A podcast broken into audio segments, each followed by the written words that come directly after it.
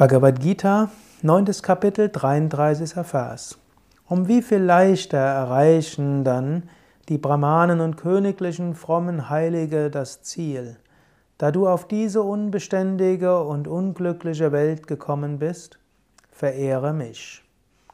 Hier sagt, von den vorigen Phasen sagte Krishna, auch jemand, der vielleicht Dinge getan hat, die er bereut hat, oder auch Menschen, die keine Bildung haben, auch Menschen, die vielleicht das Unglück hatten, nicht Veden zu studieren, die nicht das, die das Unglück, die nicht das Glück hatten, als Kind zu einem Guru zu kommen. Auch die Menschen kommen zum Höchsten,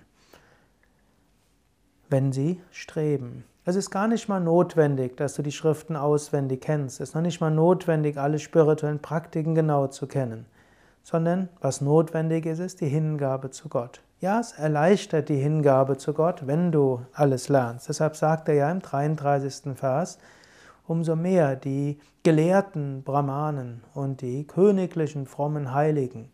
Also, wenn du vielleicht schon frühzeitig angefangen hast, Gott zu erfahren, wenn du die Schriften studiert hast, das hilft.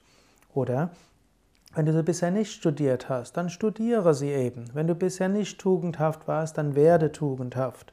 So kannst du wie zu einem Brahmanen werden, also zu einem Schriftkenner, der spirituelle Praktiken übt und lehrt.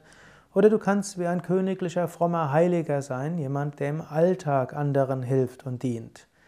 Und wenn du dich auf diese Weise auf Gott ausrichtest, fällt es umso leichter, im Alltag Gott zu erfahren.